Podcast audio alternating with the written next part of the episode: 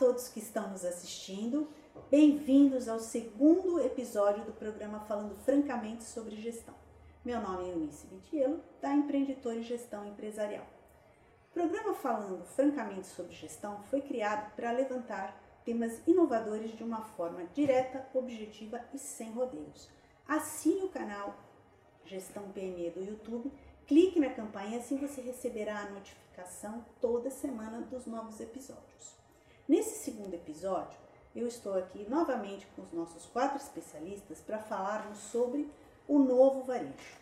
Nossos convidados, Carlos Caparelli da Entender, especialista em finanças, bem-vindo. Olá. Márcia Santana Cabral da Aplauses, jornalista, especialista em varejo e estratégia comercial, bem-vinda. Olá a todos. Márcia Nascente da Nascente Comunicação, especialista em comunicação corporativa, brand, cultura de paz e desenvolvimento humano. Bem-vinda, Márcia. Olá, prazer estar aqui novamente. Tia Miyamashita da TE Projetos Sociais, precursora do Mundo Tainai e caçadora de desperdícios. Bem-vinda, Tia. Estamos aqui. Como o nosso tema é varejo, a pergunta vai para Márcia Cabral, e depois nós teremos o comentário de cada especialista na sua área de atuação. Márcia, quais os desafios para conquistar e reter clientes em lojas físicas em contrapartida aos altos índices de crescimento do comércio eletrônico? Para responder a sua pergunta, eu diria que a gente tem que falar da mudança de comportamento do consumidor. Mudou o consumidor, mudou a forma como ele compra, mudou a forma como ele usa aquilo que ele compra, mudou o jeito de se relacionar com as marcas. Então, temos de fato um novo varejo e temos essa on-off que a gente fala, o botão que liga, o botão que desliga esse, esse consumidor de uma marca. E temos o modelo de compra hoje que você pode comprar na internet, como a Eunice mesmo falou.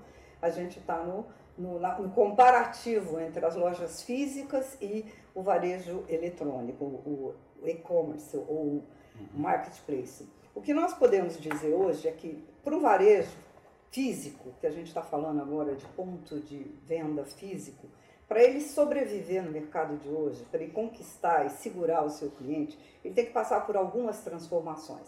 Óbvio, a gente vai deixar a tecnologia para discutir por último, mas ele tem que ter um modelo de acolhimento diferente ao seu consumidor.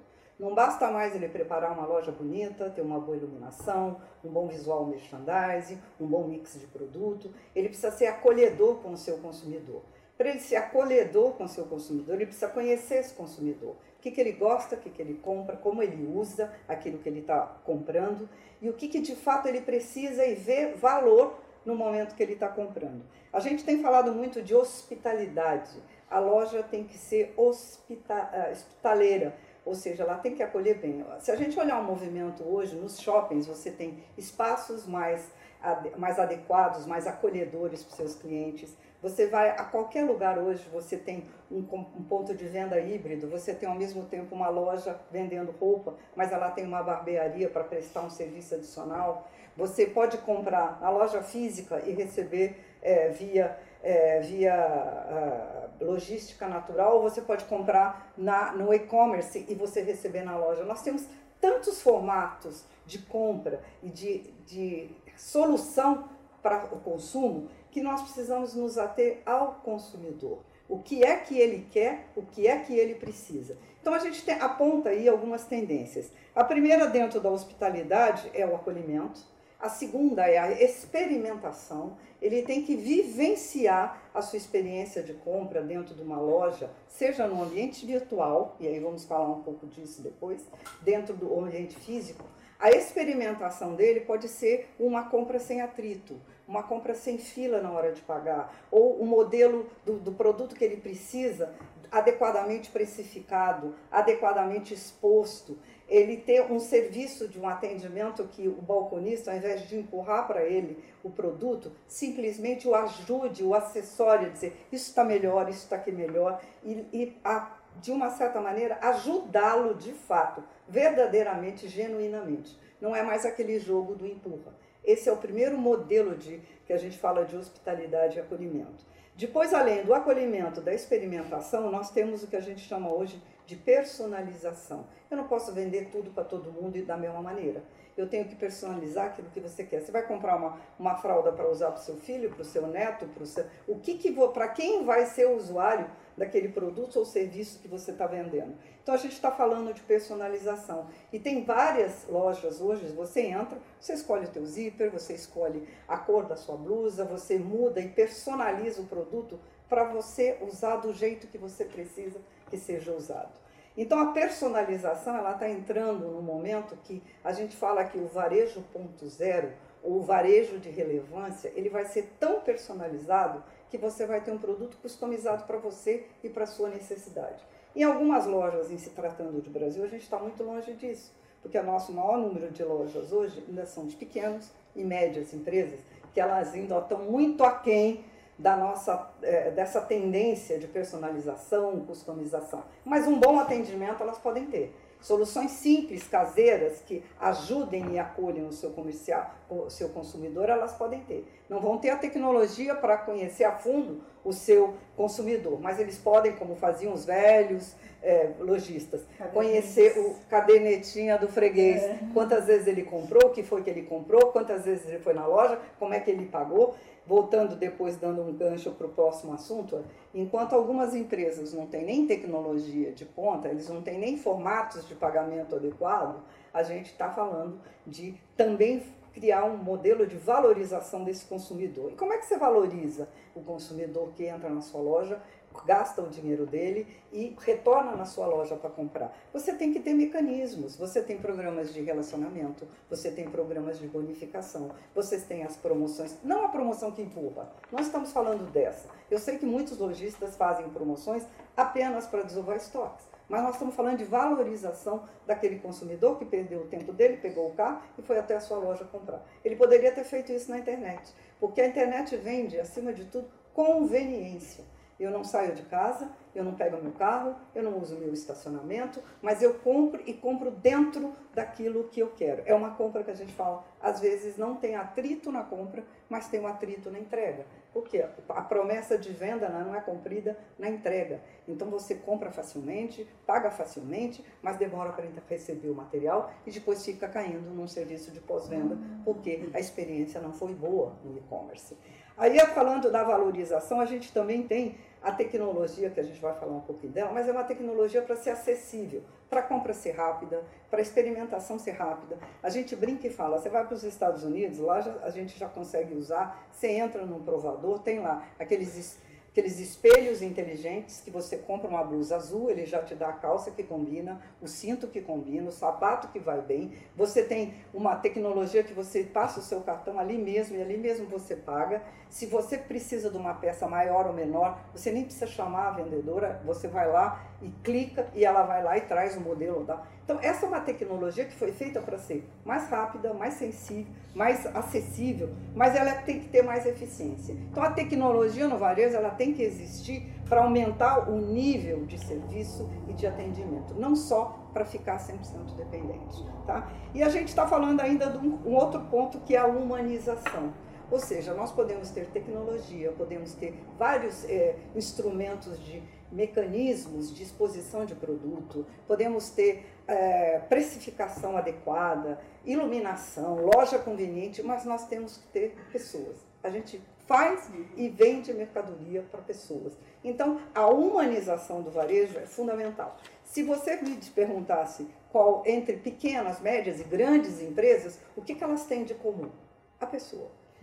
Se ela tiver bastante dinheiro, ela investe em tecnologia, investe numa loja limpa, cheirosa, iluminada. Se ela não tiver dinheiro, o seu José, o seu Antônio, ou seja lá quem for, vai estar na porta recebendo o seu, seu cliente, vai vender para ele dentro da necessidade dele. O que nós temos que perguntar é: o varejo entrega o que de valor para cada seu cliente? E cada loja vai ter uma resposta adequada para isso. O que, que ela entrega de valor para o seu consumidor. Esse é o varejo que a gente espera que seja de relevância. Na verdade, a tecnologia ela vai tirar o operacional, né? mas o fator humano vai ser o diferencial. É, com certeza, com certeza, eu falo. A gente pode falar de customização, personalização, humanização, tudo isso. Mas a gente vai tendo uma necessidade, e essa necessidade cada vez mais precisa ser atendida de forma humana. Eu compro para usar, para minha família, eu compro para usar para mim. Então, eu sou eu como pessoa. O centro ainda é o ser humano. Eu estou vendo algumas iniciativas de pequenos varejos que estão usando, na verdade, a web como tecnologia, né? Instagram, fez para fazer lives, para chamar as pessoas para suas lojas e contarem histórias sobre o produto. É. Que ele comprou para o filho, então ele está vendendo é, São as mídias. Hoje a gente tem, além de tudo. É você não vende. É, barata, é, né? Você vende a marca não mais pelo produto. Você vende pelo significado, pelo propósito que aquela marca carrega. Você não compra mais um produto, esse é um outro modelo. Quando a gente falou que mudou o modelo de comprar, você não compra mais da mesma maneira. Hoje você compra a partir da influência que aquele produto tem na sua vida, se você compactua com o propósito daquela empresa, se aquela empresa, dentro da sua comunidade digital, dentro da sua comunidade é, familiar, a comunidade de empresa, também tem é, relevância para a comunidade. Então, hoje você compra pela marca, pelo propósito que ela tem, pelo que ela representa, se ela lhe dá outras coisas além de só um produto. Você precisa de é, informação relevante para aquele produto, você precisa de storytelling, ou seja, conhecer a história daquela marca para saber se você está ou não compactuando com ela. E segundo, se aquele produto ou serviço faz bem para a sua comunidade, porque senão você realmente não compra mais. Obrigada, Márcia. Carlos, você que já viveu uh, o varejo popular, como é que você vê as iniciativas das lojas físicas para atender consumidores da classe C e D? Bom, é, eu lembro que no primeiro episódio eu compartilhei com vocês que eu gosto muito de usar os números em prol uhum. dos negócios e de geração de valor. Eu vou me permitir pegar esse gancho para dar algumas, alguns números, mas vou tentar não ser cansativo. Uhum. O Brasil hoje tem 200 milhões de habitantes aproximadamente. 50% deles têm acesso ao mundo digital. Estamos falando que metade da população do nosso país está fora do mundo digital. Uh, vou dar um outro dado que eu acho bastante importante e interessante. Uh, é, 90% da população do Brasil está bancarizada, ou seja, tem acesso, tem conta corrente. Porém, apenas 40% faz algum tipo de operação de crédito, ou seja, 40% recebe a conta salário, porque a empresa deposita o seu salário no, no, no banco, mas ele não faz operações bancárias. Não tem produtos bancários. Não tem produtos bancários. Portanto, que eu, quando a gente conjuga a questão de que metade da população não tem acesso ao mundo digital e que 40% da população faz algum tipo de transação bancária, a gente fica. O diagnóstico é muito claro de que a loja física ela é mandatória para o nosso negócio, para o nosso país. Para o nosso país e para a classe C e D. Então, as iniciativas que, tem, que, que a loja, que, que, os varejistas têm que fazer é, a primeira delas e talvez a mais relevante, foco na loja física. Claro que o mundo virtual, que o e-commerce é fundamental para a classe C e D, mas é impossível para, que o, para o varejista da classe C e D que ele não tenha o foco na loja física.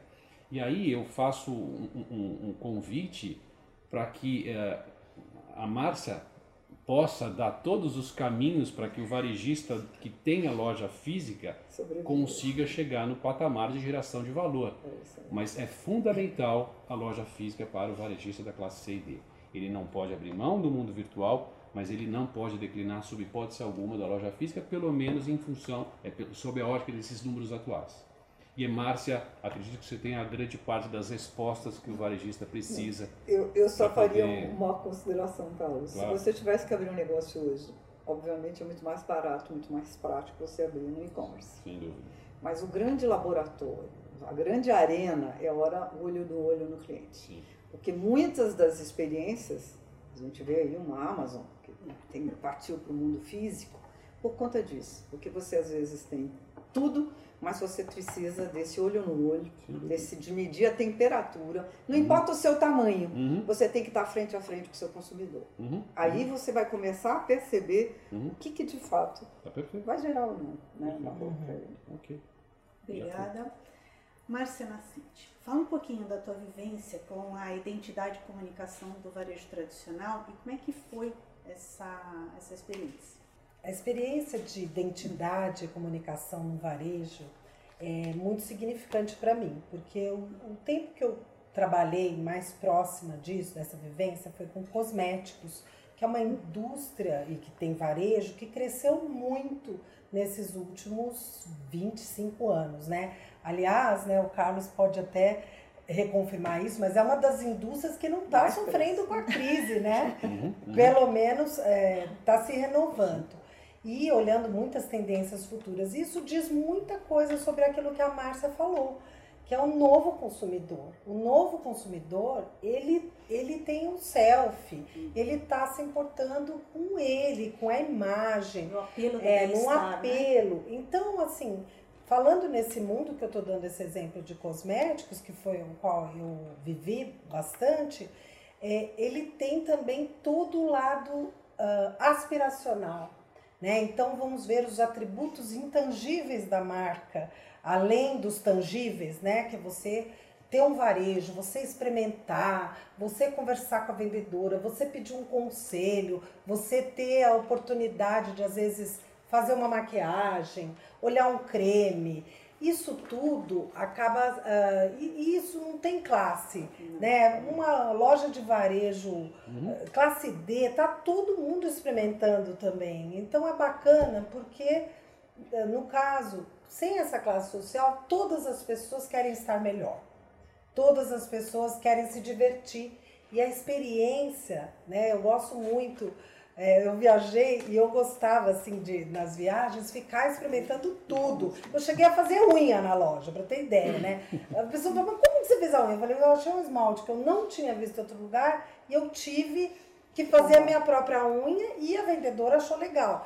Quer dizer, como é que essa vendedora vai estar preparada para comunicar essa identidade, essa hospitalidade? Capacitação o tempo inteiro, cuidar dessa capacitação de quem está atendendo o cliente. Porque são essas pessoas que são a, a porta-voz da marca, afinal das contas, né?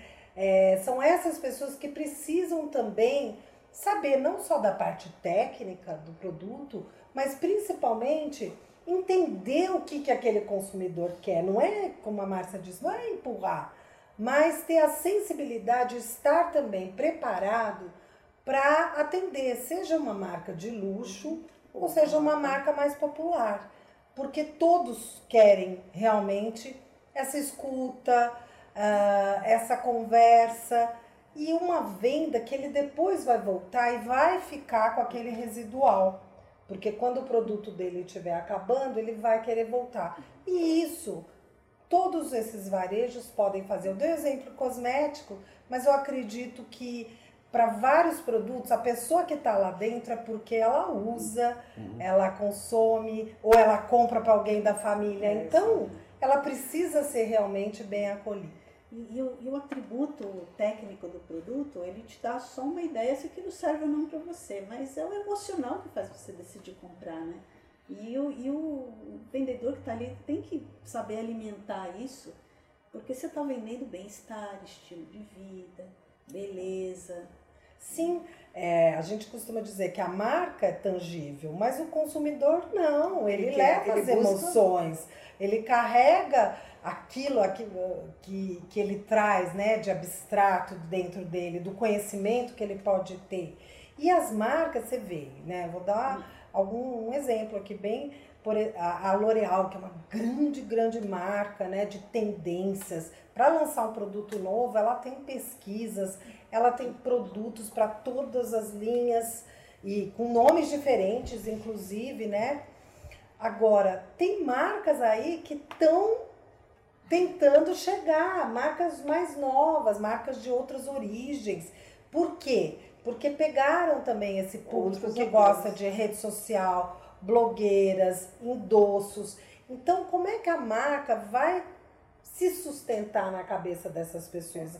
Ela precisa trazer experiências, né? ela precisa inovar e ela precisa trazer o que a pessoa também está querendo é. ver de novidade. Né? É, e outra é uma preocupação muito forte, né, Márcia? Como a gente falou, mudou o modo de consumir. Você consome se você tiver comprar dentro do propósito da marca, se aquele, se aquele produto faz bem ao meio ambiente, se ele te traz essa diversão ou é fã, se, o, qual é a forma de consumir e você vai comprar muito mais em cima disso. Então não importa se é uma marca nova, Isso. conservadora, se ela é não não uma Uhum. entrante no mercado, desde que ela atenda o seu apelo, ela esteja em linha com aquilo que você está buscando, eu não quero mais comprar shampoo que é usado com animais. Então hoje você tem uma- um monte de consumidor que voa em cima disso. Eu Uhum. não quero mais que impacte o planeta. Então eu também. Então as suas escolhas mudaram.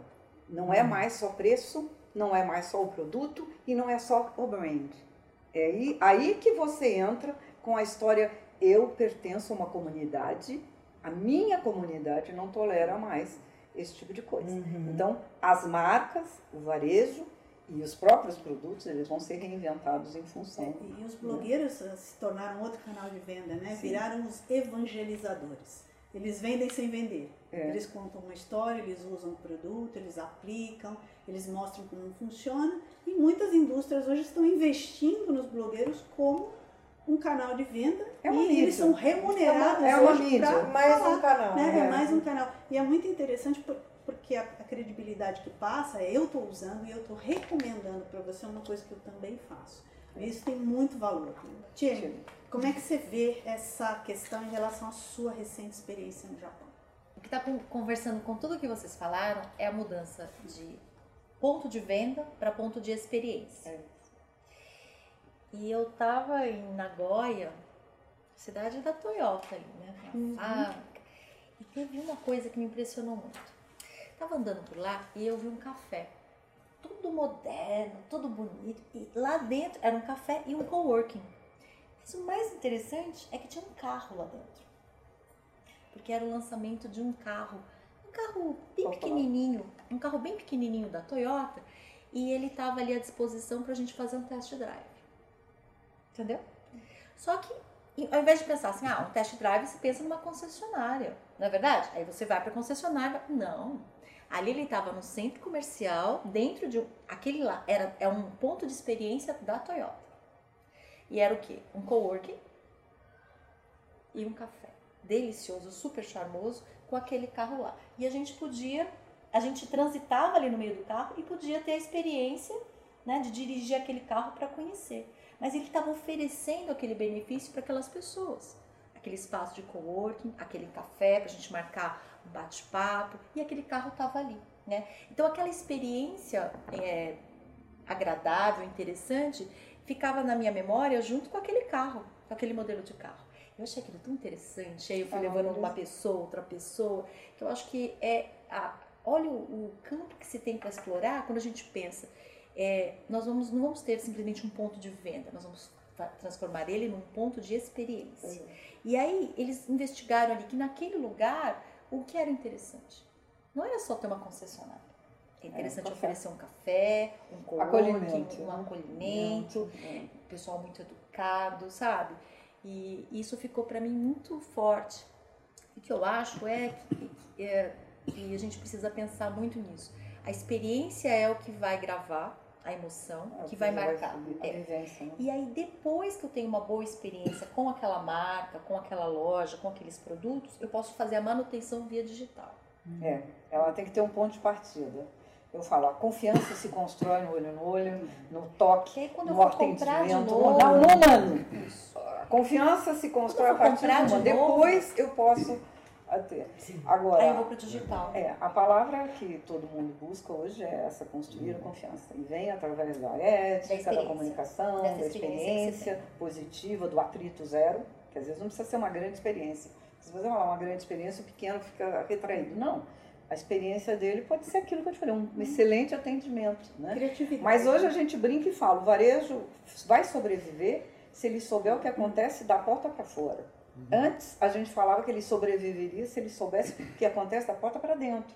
Então não tem mais o balcão. Esse é o grande novo, o grande novo varejo. Porque se ele não conhecer onde está o consumidor dele, o que, que ele precisa, como é que ele, o que, que ele aspira, não adianta ter nada lá dentro. Não adianta. vai comprar, Porque não vai ele ter. não, ele não cumpre com a função dele, que é justamente atender. É. Eu acho que do varejo a gente tirou o balcão. Essa Que seria. interessante. Tiramos o balcão. Recentemente eu conheci um cabeleireiro que eu tô num bairro novo É, fui acompanhar uma amiga que marcou de cortar o cabelo e de repente eu reparo que nesse cabeleireiro tinha Muito um espaço. restaurante pequenininho, bonitinho, de comidas rápidas. Lá atrás, o que me chamou atenção, tinha um espaço para as pessoas usarem o microfone e fazer qualquer performance. Cantar. E tinha instrumentos, porque assim, até o restaurante tem gente que fica muito tempo no cabeleireiro, nem é tão diferente. Não é? O café também. Mas esse espaço, eu pensei, gente, o que será que eles Esse- pensaram? Que quem vai lá e tinha umas pessoas vestidas de uma maneira assim, você vê que é da moda, que eles vêm de algum lugar meio mais artístico. Então deve ter sido estudado pra. Bom, se ele já vai estar lá, ele vai ter que ser. Não é? É, mas é é uma tendência também, né? Esses espaços multifuncionais. Ontem passou na TV, para quem pôde ver, uma lavanderia que enquanto o cara espera a roupa lá ser lavada, ele, ele pode almoçar. Depois tem é, outros serviços. Então, são espaços multisserviços para que a pessoa fique mais tempo, tenha uma boa experiência e consiga usufruir do produto, do serviço, da marca, seja o que for, por mais tempo. Isso a internet nos facultou, porque a gente cansou um pouco daquela interação fria, impessoal, e a gente está voltando a buscar algumas coisas mais acolhedoras, Agora, que é a O palavra. bacana é que nessas eh, histórias todas, né, é, a gente percebe que as emoções, as percepções, as sensações, elas todas vão colando no produto, né? É. aí quando você pensa Compra. em comprar, tudo isso vai junto com E você. Exatamente. Falando em ponto de venda, aqui bem rapidinho, aqui a gente vai falar de Ponto de- Brasil É. e, e vou falar da- das lojas da Liberdade. Olha o que aconteceu. Tem umas lojas da Liberdade que vendem os produtos lá, alimentícios, lotado de gente.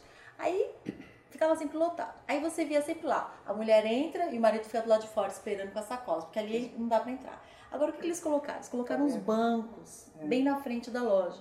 Gente, aquelas lojas já eram lotadas, agora fica mais, porque todo mundo, os maridos falam, não, vai naquela loja. Cidade Porque ele fica sentado É, é. e a mulher e ele fica ali de frente sentado e a mulher vai lá. Olha, uma coisa simples, É. mas que dá, tá dando É, mas a, muito a cidade está ficando mais. É acolhedora. verdade. Porque você tem os, os, os Uhum. parques, né? Para você sentar, porque você, qualquer lugar do mundo, você anda um pouco, tem bancos, Uhum. tem, tinha jardins. Mas ali, tinha- em frente da loja, É, gente, é, é uma super sacada. cara. E às vezes a gente tá numa loja e, e a gente vai fazer compra e tá acompanhada, a pessoa fica irritada. Por quê? Porque É. não tem lugar pra ela sentar. Claro. A gente Você não tá vai ali citar animado. nomes, mas tem uma loja de, de, de, de, de jovem, de roupas. De né? departamento. Não, ela pôs barbearia, ela pôs Ah. café, ela pôs é, é, é, jogos, games, porque tudo isso, enquanto o filho, a mãe compra, o filho joga, o marido faz Porque a, a gente a, sabe a que é a melhor experiência vai pra todos. Exatamente. Vamos fazer como? Se for naquela loja, eu vou. E vai acontecer isso que a Eunice eh, disse. Vai ficar essa experiência boa, positiva, ela vai ficar colada Não, irmão.